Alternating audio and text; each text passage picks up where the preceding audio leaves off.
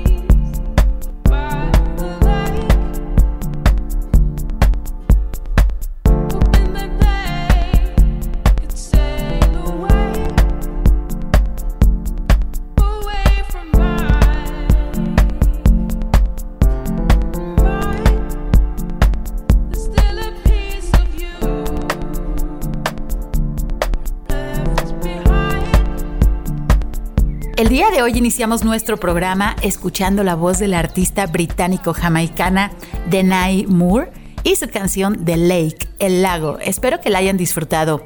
Hoy en nuestro programa vamos a platicar acerca de un ecosistema que es fácilmente visible desde el espacio. Se trata del lago más grande de México. ¿Sabes a qué lugar me refiero? Para conocer más acerca de este tema, les invito a que se queden con nosotros, pero primero vamos a conocer las noticias ambientales que se han generado en los últimos días.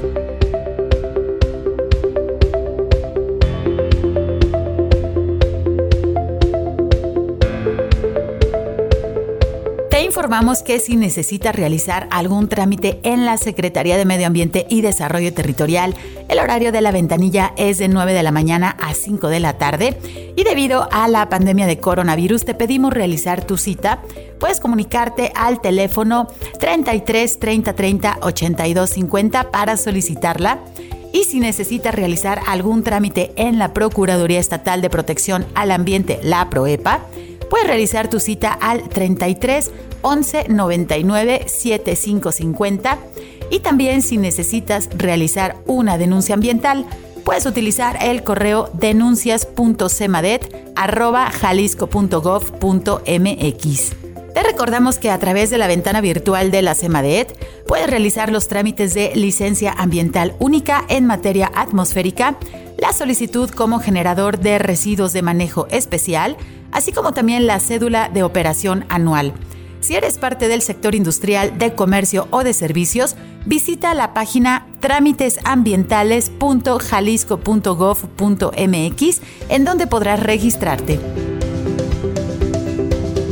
La Secretaría de Medio Ambiente y Desarrollo Territorial les recuerda que las quemas agropecuarias están prohibidas dentro del área metropolitana de Guadalajara.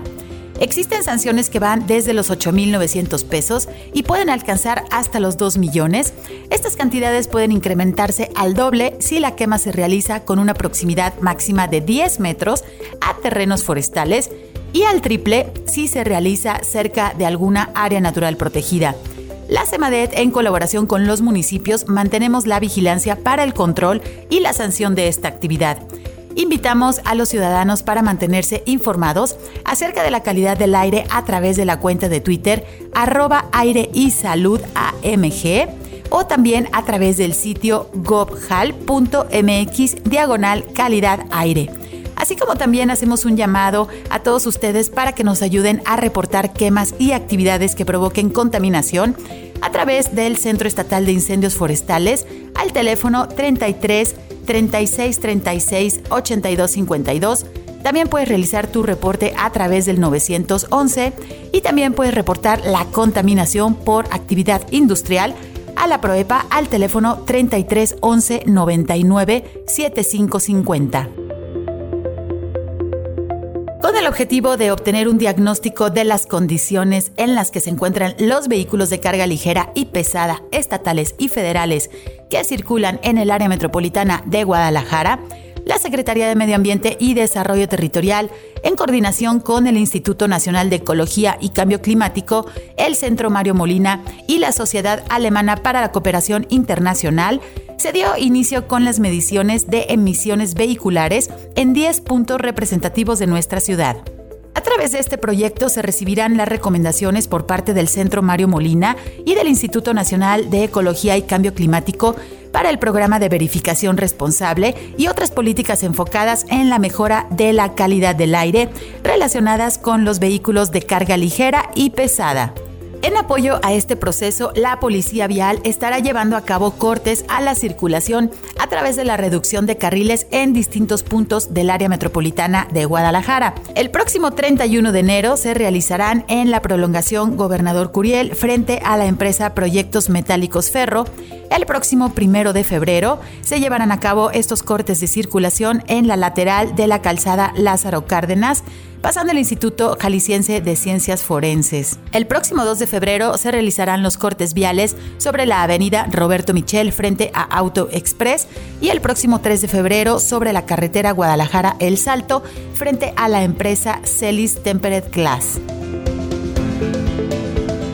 En el marco de la colaboración entre la Comisión Nacional Forestal, la Secretaría de Medio Ambiente y Desarrollo Territorial, el Fondo Canadá para Iniciativas Locales y la Organización Política y Legislación Ambiental POLEA, están llevando a cabo el proceso de actualización y fortalecimiento de la Ley de Desarrollo Sustentable del Estado de Jalisco, la cual fue decretada en el año 2004.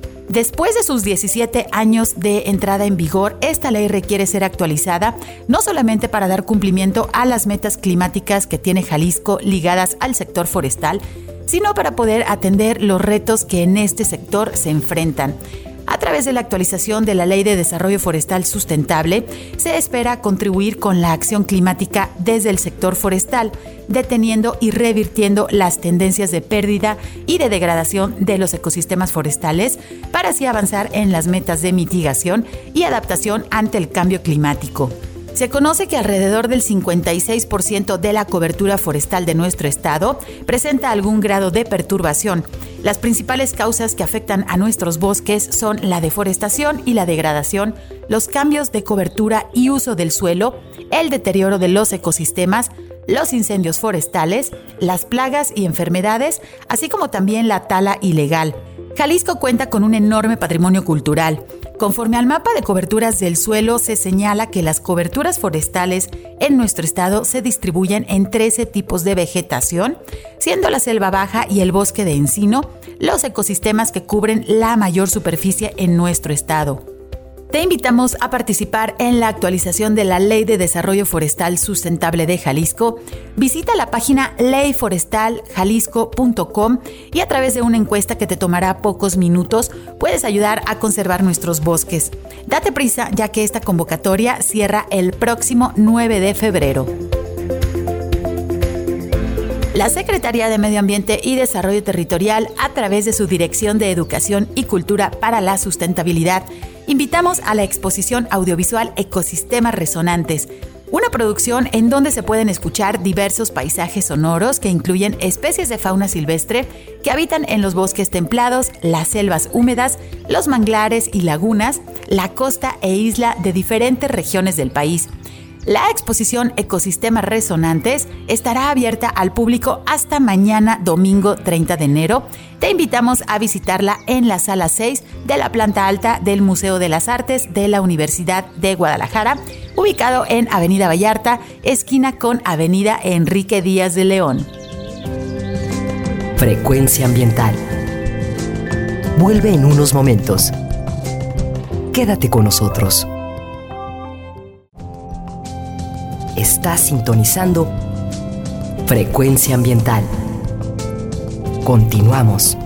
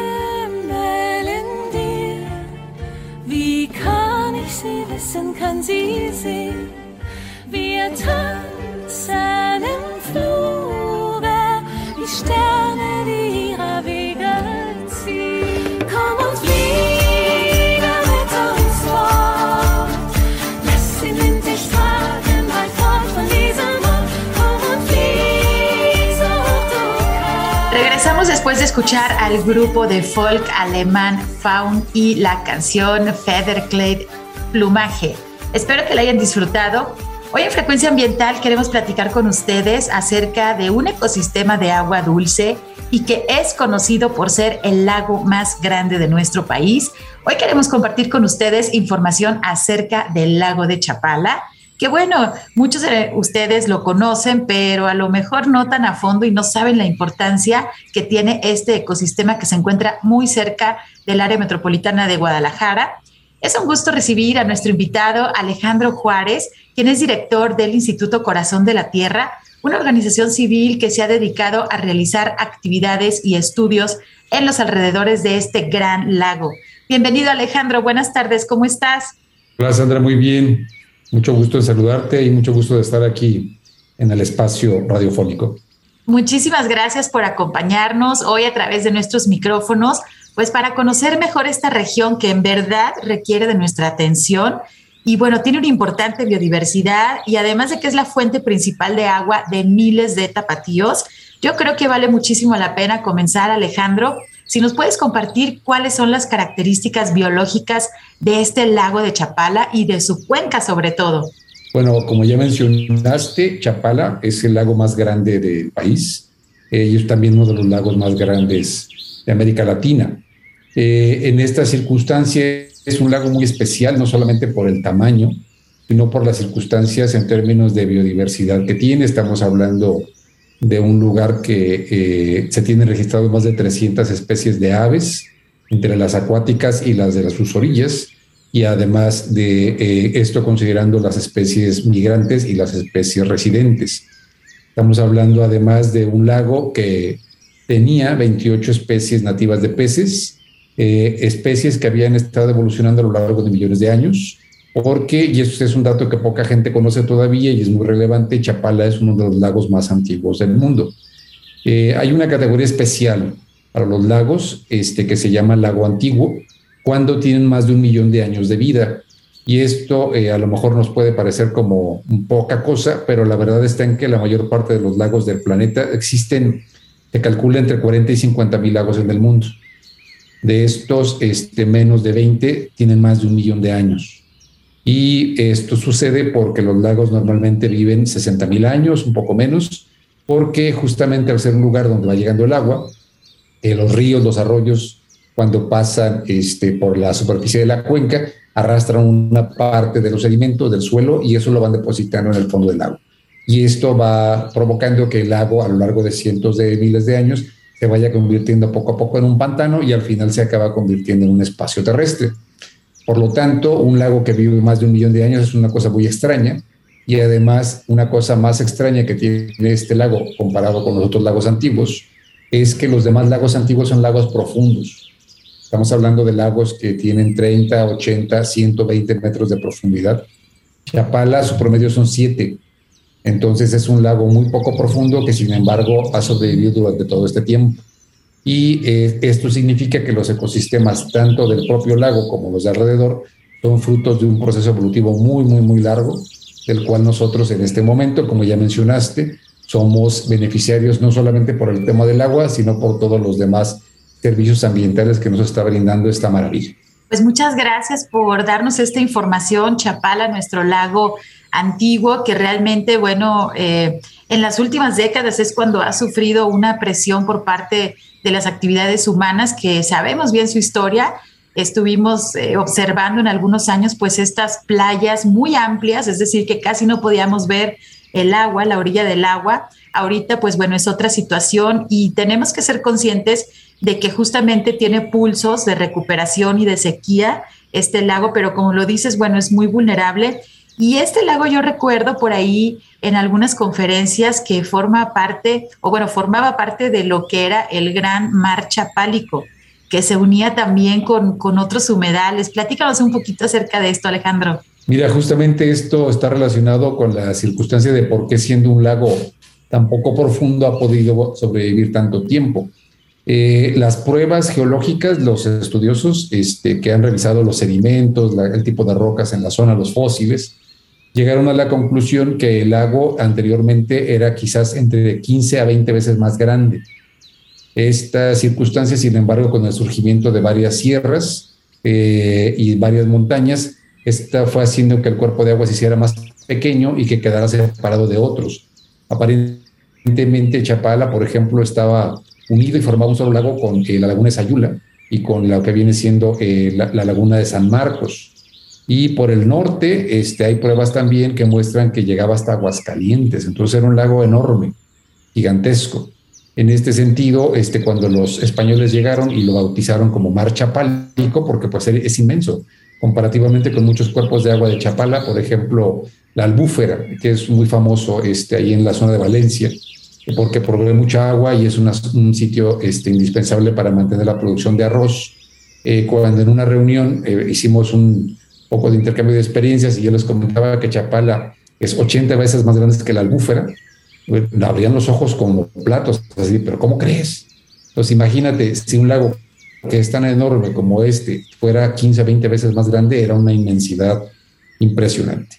En esta este, circunstancia, el tema con el lago es que es muy amplio, es muy rico, es muy generoso en términos de muchas de las cosas que nos da, porque no solamente nos da agua, nos ayuda, por ejemplo, a mantener el clima de la región, que si no tuviésemos a Chapala como regulador climático, el clima, por ejemplo, en el área metropolitana de Guadalajara sería muchísimo más extremoso, con muchísimas más temperaturas a la baja y a la parte, este, digamos, del incremento de calor a mediodía de lo que tenemos ahora.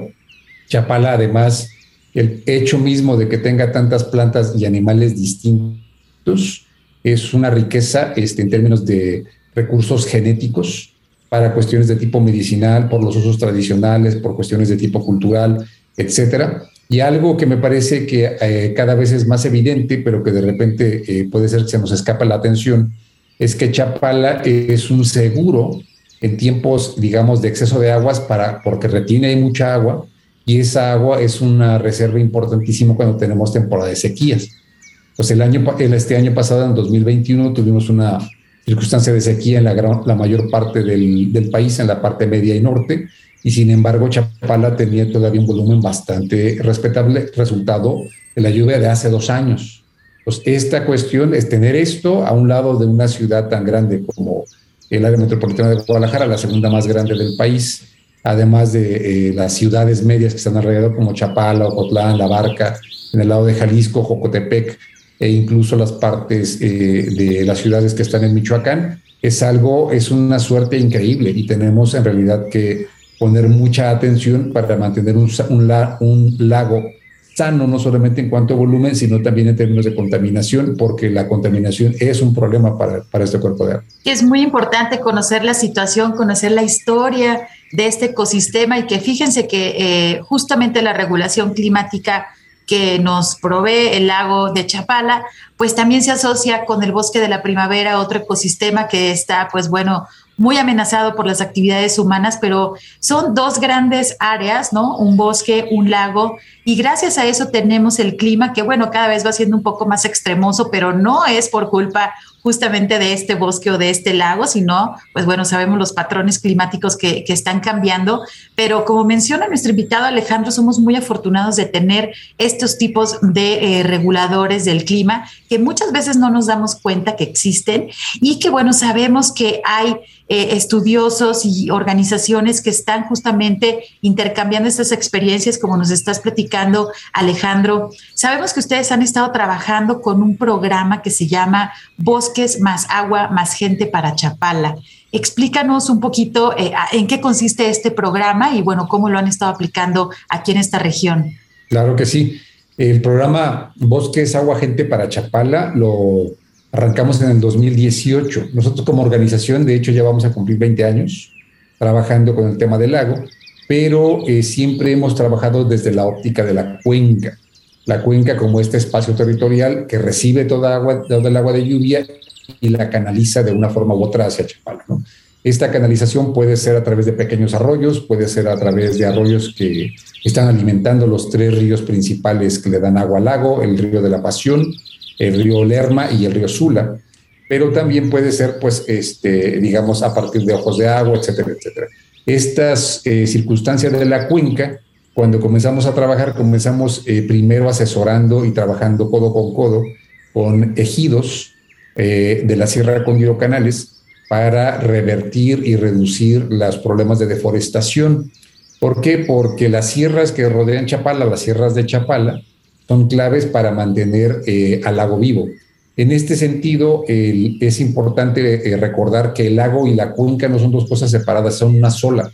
De alguna manera el lago está en la parte más baja de la cuenca y es el concentrador del agua de la misma. Por lo tanto, la cuenca le da agua al lago. Pero de regreso, y esa es una circunstancia muy interesante y así funciona la naturaleza, los eh, bosques estos enormes que tenemos acá en la parte de la Sierra del Tigre, la parte de Mazamitla, este, de Concepción de Buenos Aires y otros municipios, eh, tienen eh, árboles muy altos, muy frondosos, que gente que ha venido de visita dice, hombre, pues que esto parece Wisconsin, nada más Wisconsin este, hablando en español y comiendo eh, la comida mexicana. Pero en esta circunstancia, este, ¿cómo, ¿cómo es posible que haya bosques tan importantes cuando unos cuantos metros hacia abajo la vegetación es muy seca? Y esto tiene que ver con el lago, porque el lago, una función importante es el agua que evapora. Y el agua que se evapora no se pierde. Mucha gente de repente piensa que la evaporación es una pérdida y no. Gracias a esa evaporación se mantiene el patrón climático en la zona y se mantiene la humedad que mantiene vivos a estos bosques en la parte de arriba. Entonces, los bosques, toda la parte de alrededor, le dan agua al lago y el agua regresa parte de esa este agua como humedad atmosférica que mantiene vivos esos bosques. Es fantástico una circunstancia de un círculo virtuoso en el cual nosotros estamos en medio y del cual somos beneficiarios en muchos sentidos. Y esto que nos explicas, pues bueno, muchas veces eh, la manera de cómo nos damos cuenta de estos procesos ecológicos, ambientales, los ecosistemas, las especies y nosotros mismos como humanos, pues es a través, obviamente, de investigación científica, también del acercamiento con las comunidades y muchas veces este tipo de interconexiones pues no se observan, pero créanme, Radio Escuchas, esto existe y bueno, qué mejor ejemplo que nos está dando nuestro invitado. Si ustedes estaban imaginándose los bosques de alrededor del lago de Chapala, pues en la parte de la cuenca alta sí tenemos unos bosques frondosos, tenemos algunas áreas naturales protegidas, ¿no? Tenemos ahí la parte de Cerro Viejo, eh, Chupinaya, Los Sabinos también, que tienen una buena vegetación, pero justamente en la parte colindante, en la parte baja de estas cuencas, pues el tipo de vegetación es diferente. Entonces la riqueza y realmente pues los beneficios que obtenemos de un lago, este, pues son, son muchos ¿no? Y, como lo, mencionamos, pues muchas veces no es tan visible. Sin embargo, sí dependemos, obviamente, del aporte de agua que nos está proporcionando y sabemos la historia que se tiene también de la problemática ambiental. En torno pues de este lago. Desafortunadamente de ahí derivan pues los cuerpos de aguas más contaminados también de nuestra República Mexicana y que se hacen muchos esfuerzos también para estar saneando estas cuencas. Sin embargo, hace falta más esfuerzos para evitar tener pues estos lugares que históricamente son hermosos como el, el salto, ¿no? De, de Juanacatlán, tenemos diferentes espacios también que dependen pues de este, de este lago de Chapala y que realmente eran paraísos que en este momento tienen una situación, una problemática de contaminación, que paso número uno, tenemos que ver, tenemos que ser conscientes de esta problemática que existe y tenemos que ver cómo vamos a resolverlo, porque no es nada más el trabajo, digamos, de el sector gubernamental o de los habitantes o del corredor industrial, todos, incluso en diferentes estados, pues tenemos que ponernos de acuerdo para dejar contaminar los cuerpos de agua. Y no nada más es el caso del lago de Chapala y bueno, los ríos que derivan de este gran cuerpo de agua, sino a nivel mundial, por alguna razón, vemos cómo pues los cuerpos de agua son tomados también como lugares en donde pueden verterse las aguas, ¿no? Vertirse este, aguas negras, este, tirar los residuos ahí. Y pues no sé, esta es una concepción que tenemos de la naturaleza muy errónea, la cual pues debemos de dar un giro sabemos perfectamente lo que está bien y lo que no está correcto dentro de nuestros hábitos. Entonces, si ya lo tenemos identificado, pues bueno, hay que darle un giro también a nuestras acciones. Ustedes realizaron, Alejandro, el diagnóstico de percepción ambiental aquí en la región del lago de Chapala. Platícanos, por, por favor, en qué consiste este estudio que realizaron hace algunos meses. Ah, igual voy a complementar un poco más de información con respecto al programa, a Bosques Agua Gente. Eh, comenzaré platicando eh, del trabajo que se está realizando con estas comunidades eh, que tienen bosques, pero que también hacen actividades agrícolas y ganaderas, eh, porque justamente en eso está el nombre del programa. nosotros nos interesa conservar los ecosistemas acuáticos, en plural, no solamente lagos, sino los ríos también que lo están alimentando, y los arroyos y los manantiales, pero nos interesa que se haga clara la relación entre los bosques, entre las zonas forestales y la conservación de estos cuerpos de agua. Y por último, la situación es que la solución para conseguir que podamos tener ecosistemas sanos pasa justamente por la participación y el involucramiento de la gente. Y eh, justamente, digamos, como eh, reafirmando lo que comentaste hace un momento, esto implica los grupos de agricultores, pero también la sector industrial, la gente que se dedica a actividades de tipo pesquero, la gente que hace actividades de tipo turístico, eh, etcétera, etcétera. Todas las personas utilizamos el territorio de diferente forma y queramos o no generamos cierto nivel de impacto. La diferencia es que hay maneras en donde puedes implementar buenas prácticas y soluciones basadas en la naturaleza para permitir que nuestras actividades humanas sean lo menos dañinas posibles. En esta situación hay mucho que se puede hacer para mejorar el sector agrícola y el sector ganadero, pero igualmente hay mucho que se puede hacer para entender la responsabilidad que tiene o que tenemos en el caso de los habitantes de la zona metropolitana de Guadalajara, porque somos usuarios del agua y nos beneficiamos de mucha manera de los servicios ambientales, pero no estamos eh, respondiendo o correspondiendo nada en esta circunstancia. El trabajo principal es eh, apoyar a estos agricultores y ganaderos para que cambien sus prácticas, para que hagan ganadería eh, regenerativa, para que hagan agricultura este, orgánica o agroecología, e igualmente para que manejen sus bosques de manera adecuada pero esto invitando a la gente urbana a que se participe, a que se involucre y para esto los invitamos a que se contacten con nosotros eh, y te voy a dar la información un poquito más adelante después del corte. Muchísimas gracias Alejandro, pues sí, ya nos está ganando por aquí el tiempo, pero es muy importante eh, estas opciones de actividades locales que nos está mencionando Alejandro, porque no significa ir a prohibir las prácticas, digamos, tradicionales que se están realizando en los alrededores de este importante lago, sino es dar opciones para que las actividades sean, como nos está comentando nuestro invitado, pues soluciones basadas en la naturaleza, tomando en cuenta uno, los conocimientos tradicionales, pero también los conocimientos científicos para justamente mejorar la situación. Y recuerden que el medio ambiente sano es un derecho humano y eso es lo que estamos promoviendo a través de las buenas prácticas de las comunidades, pero también de las personas de las grandes ciudades. Vamos a tener que ir a un corte, pero regresamos en unos minutos Quédense con nosotros, estamos platicando acerca de la percepción ambiental que se realizó en el lago de Chapala, cómo percibimos este hermoso ecosistema aquí en la zona metropolitana de Guadalajara, pero también las comunidades locales,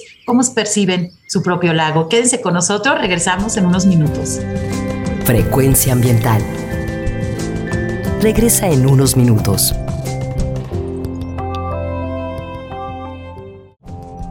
Estamos en la misma frecuencia.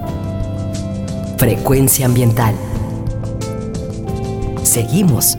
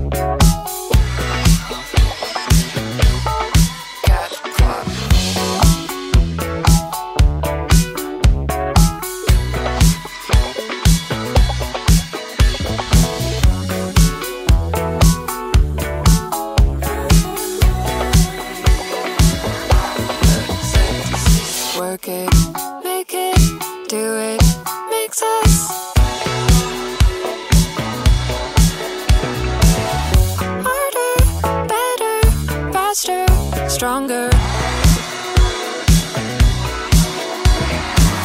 de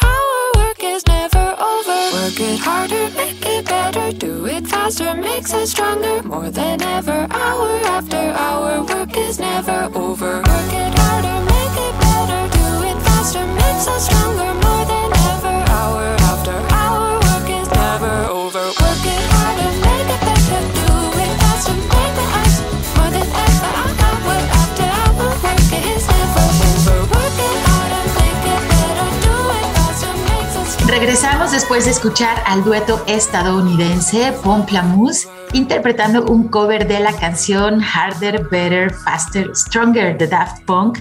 Espero la hayan disfrutado. Hoy en Frecuencia Ambiental estamos platicando acerca del lago más grande de México y cómo lo percibimos. ¿Realmente conocemos este ecosistema que se encuentra tan cerca de la ciudad de Guadalajara? Hoy estamos platicando con nuestro invitado Alejandro Juárez, quien es director del Instituto Corazón de la Tierra y ellos han realizado estudios acerca de la percepción ambiental que se tiene de este gran ecosistema del lago de Chapala. Y justamente, bueno, nos ganó el corte, pero Alejandro, por favor, platícanos en qué consiste este diagnóstico de percepción ambiental que realizaron para la región del lago de Chapala. Eh, este fue una encuesta que se aplicó a pobladores del área metropolitana de Guadalajara y de la cuenca del lago tanto incluyendo los que se encuentran en espacios urbanos, específicamente Chapala, Ajijic, Jocotepec, pero también gente que habita en localidades rurales. Este estudio de percepción es importante porque si estamos tratando de informar a la gente de manera efectiva de las características del agua y la cuenca, eh, cómo funciona, qué importancia tiene, eh, eh, cómo es afectado por los diferentes tipos de actividades, qué problemas está manifestando, cómo nos afectan y cómo los podemos resolver, es importante entender que cada grupo de los que interactúan en la zona entiende la problemática de manera distinta y su lógica y su percepción pueden ser en algunas ocasiones muy, muy distintas, incluso en algunos casos divergentes. Eh, por ejemplo, con respecto a la cuestión de cómo se utiliza el agua, eh, este, hay opciones muy enfrentadas eh, con respecto, por ejemplo, a la situación de tipo agrícola, cómo se reparte el agua agrícola, pero por ejemplo también cómo se reparte el agua urbana, quién tiene más derecho a esta agua y qué responsabilidades tenemos en términos del uso correcto de la misma. En este sentido, les hicimos varias preguntas a los participantes. Las encuestas se aplicaron en el espacio rural en el 2020 y en el espacio urbano en 2021 y estamos presentando la información. está disponible para cualquier persona lo pueda consultar en la página del Instituto Corazón de la Tierra, que es www.corazondelatierra.org. Ahí hay una sección este, donde viene la percepción y pueden eh, eh, revisarlo detalle. Pero eh, una parte primero era conocer que algunos conceptos. Entonces nos, nos topamos que el concepto que se conoce más, que es más identificado, tanto en el espacio rural como en el espacio urbano, es ecosistema. Casi 98% de las personas en la ciudad dijeron que saben qué es eso y casi 70% en los espacios urbanos también. Sin embargo, el término eh, que resultó menos conocido fue eutrofización. Menos del 30% en las ciudades lo conoce y solamente el 2% en las zonas rurales. Dado que la eutrofización es uno de los problemas más importantes del lago, ¿qué significa la eutrofización? La presencia en exceso de nutrientes. Nutrientes que provienen principalmente de circunstancias de arrastre de agroquímicos, por el nitrógeno y el fósforo, y esto forma un caldo fantástico para la proliferación de algas microscópicas, del lirio acuático y de las, eh, las llamadas así malezas acuáticas que se encuentran alrededor. Entonces, entender que si este concepto no se entiende y por lo tanto no se atacan sus causas, va a ser muy difícil que podamos eh, resolver el problema, por así decirlo, del lirio acuático, que es muy conocido, pero que puede volver a regresar en cualquier momento porque las condiciones para que se reproduzca con rapidez ahí están, no han cambiado. Hay muchísimos nutrientes en el agua y, eh, digamos, en cualquier momento podemos tener una sorpresa de esta naturaleza. Preguntamos asimismo este, algunas cuestiones básicas, por ejemplo, de conocimiento de las sierras y de los ríos que aportan agua al lago y sorprendentemente mucha gente nos dijo ríos que no existen, que le dan eh, agua al lago y eh, la gran mayoría identificó al río Sula, pero menos, eh, perdón, al río Lerma, pero menos identificaron al río Sula y muy poquitos identificaron al río de la Pasión. Esto lo que nos muestra es que sí hay un desconocimiento importante de una parte de la población con respecto a la situación de cómo funciona el lago. Eh, en términos de su importancia, el punto que resultó, digamos, como más eh, destacado por, los entrevistados es la circunstancia de que es un refugio de flora y fauna, y también nos llamó la atención que casi el 80% sí lo identifica como una cuestión de importancia por la regulación climática. Sin embargo, mucha gente no sabe decir cómo o porque saben que tiene importancia al, respecto, pero no entienden del todo eh, por qué. Hay una percepción importante de que el lago se encuentra en malas condiciones. Esta percepción es más fuerte en los espacios urbanos, en los rurales, Ah, y también, eh, por el contrario, hay una percepción de que se está haciendo poco eh, al respecto, a pesar de que hay muchas instituciones que estamos trabajando en esta situación. Con respecto al término, al término, por ejemplo, de la calidad del agua, hay una eh, parte importante de la población que identifica que la calidad del agua del lago no es la adecuada, pero no saben exactamente los porqués. Pues esta percepción lo que nos muestra es información clave que nos permite diseñar mejores materiales de educación y de comunicación ambiental dirigido a diferentes grupos. El sector, por ejemplo, rural no le interesan tanto algunos temas que son muy relevantes para el, espacio urbano y esto no significa que sea malo, significa simplemente que es distinto y que por lo tanto se tiene que considerar materiales que atienden esas, este, a esas perspectivas, esas ideas, pero que nos ayuden a empujar el tema de conservación de bosques, la restauración de los mismos e igualmente reducir la entrada de contaminantes a este cuerpo de agua que en muchos sentidos está pues enfrentando problemas. Es importante mencionar, eh, hay 19 problemas que afectan a los diferentes lagos del planeta. De estos 19 problemas, por desgracia, 15 están presentes en Chapala. Y en este sentido, aunque están presentes 15, algunos son de mayor importancia que otros.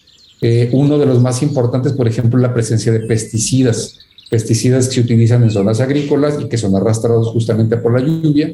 El tema también de la eutrofización por el exceso de fertilizantes. Y aunque es un problema mucho menos grave que antes, eh, porque se ha trabajado mucho en términos de tratamiento de agua, etcétera, etcétera, pero sí hay todavía entrada de un porcentaje de aguas negras, desafortunadamente este, una parte importante del mismo eh, proveniente del estado de Michoacán. Y la circunstancia de desaparición de especies propias del lago es muy, muy preocupante. Estamos hablando que de las 28 especies de peces nativos del lago, muchos de los cuales alrededor del 20 no existen en ningún otro lugar del planeta, eh, los eh, reportes científicos muestran que más de la mitad no han sido vistos en 20 años.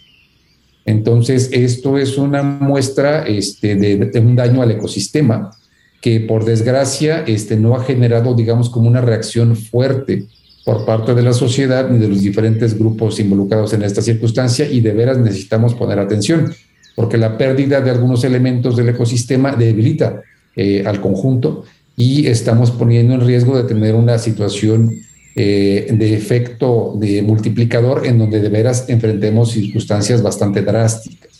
Todavía estamos a, tiempo, pero todavía estamos a tiempo requiere mucho, mucho trabajo, mucho esfuerzo, muchos vínculos entre lo rural y lo urbano y justamente el diagnóstico nos va a permitir empujar en esta este, situación. Eh, el diagnóstico sirvió, entre otras cosas, para generar una plataforma de educación ambiental que está en línea, digamos, para hacerlo más fácil de, este, localizar. Está en una página que se llama lagodechapala.org. En esta situación, la página la vamos a tener activa a partir de este 26 de enero para que cualquier persona la pueda consultar, pero las instituciones de tipo educativo que quieran utilizar la página y además recibir una capacitación para el uso de los materiales complementarios, se pueden inscribir y van a recibir la capacitación completamente gratis. Eh, lo que nos interesa es que mucha gente conozca la información, conozca los materiales. Eh, estamos presentándola en una, eh, primero destacando la importancia y el valor del lago, segundo haciendo lo mismo con respecto a las sierras y la parte de las zonas forestales alrededor, en el tercer punto sí hablamos de la problemática y de las causas de la misma. Y en el cuarto eh, mencionamos las soluciones que se tienen que implementar, pero además incluso estamos incluyendo un mapa donde vienen localizados lugares donde ya se están haciendo proyectos que ya están atendiendo esta problemática. Porque esta lógica de repente es como muy desesperante de pensar que nadie está haciendo nada. Y no, afortunadamente está, tenemos identificados al menos 16 proyectos que tienen más de tres años este, de trabajo, ya con resultados muy tangibles, que incluyen desde cuestión de producción de árboles nativos de la zona a, eh, través de la recolección de semillas, una, eh, por ejemplo, humedal artificial que trata el agua negra utilizando plantas naturales, eh, dos espacios de senderos de interpretación ambiental para conocer y apreciar parte de la belleza que tenemos en la zona, proyectos en donde se pudo recuperar zonas forestales que estaban convertidas prácticamente en hoyos este, en donde ya no había vegetación y que ya pudo regresar poco a poco al bosque. Hay varios ejemplos de esta naturaleza, entonces invitamos a todos los radioescuchas, eh, a todas las personas que ponen atención y que les interesa la cuestión ambiental y de conservación, a que conozcan cada uno de estos proyectos y además probablemente se puedan involucrar en alguno de ellos, que es el interés que tenemos al respecto. Pues muy completa la información, Alejandro, y bueno, como lo mencionas, a partir de este pasado 26 de enero, que por cierto fue el Día Mundial de la Educación Ambiental, pues se pone a disposición de todo el público esta plataforma de educación ambiental para el lago de Chapala. Y es que, pues ahorita Alejandro nos está mencionando algunas de las problemáticas que pues han estado presentes por muchos años y creo que lo peor que podemos hacer es nada, no tener acción en este tipo de situaciones y lo otro es normalizar esta problemática. No es normal las descargas de aguas negras a estos cuerpos de agua, no es normal la desaparición de las especies, no es normal la presencia de agroquímicos en poblaciones de niños, de madres, este, que están provocando ya problemas muy, muy graves de salud.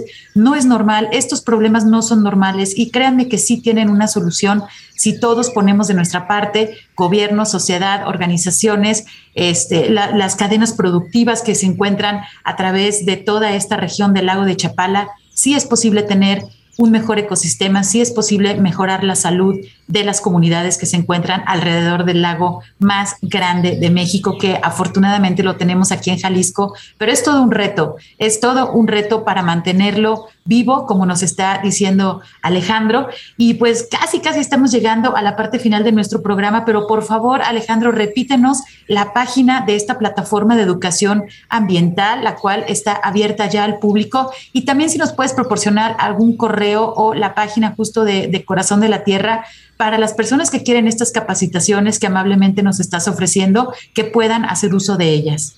La plataforma de educación ambiental del lago Chapala y su cuenca se eh, localiza en la página www.lagodechapala.org.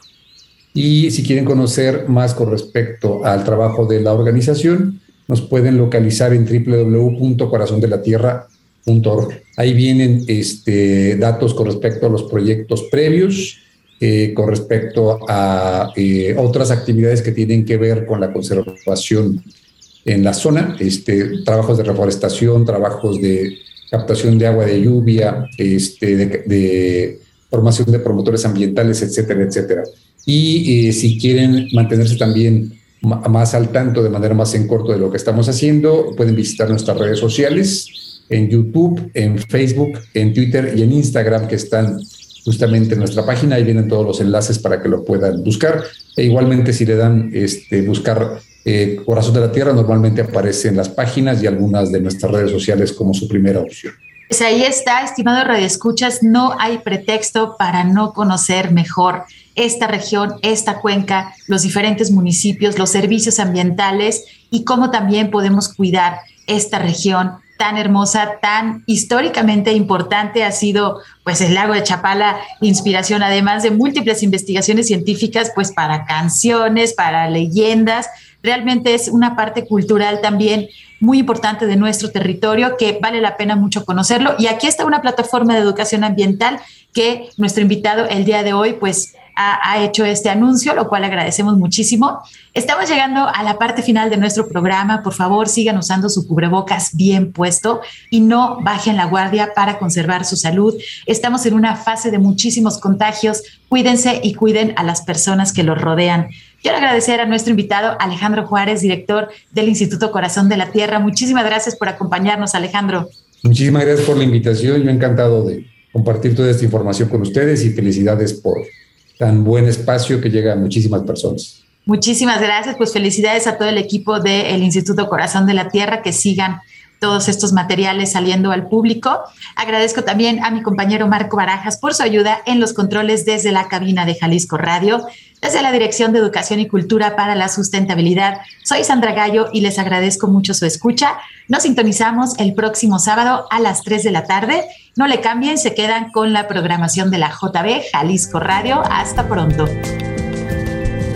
Por hoy ha sido todo en Frecuencia Ambiental te esperamos el próximo sábado a las 3 de la tarde para seguir explorando los temas relevantes del medio ambiente de nuestro estado y más allá. Frecuencia Ambiental, una coproducción de la Secretaría de Medio Ambiente y Desarrollo Territorial y JB Jalisco Radio. Hasta entonces.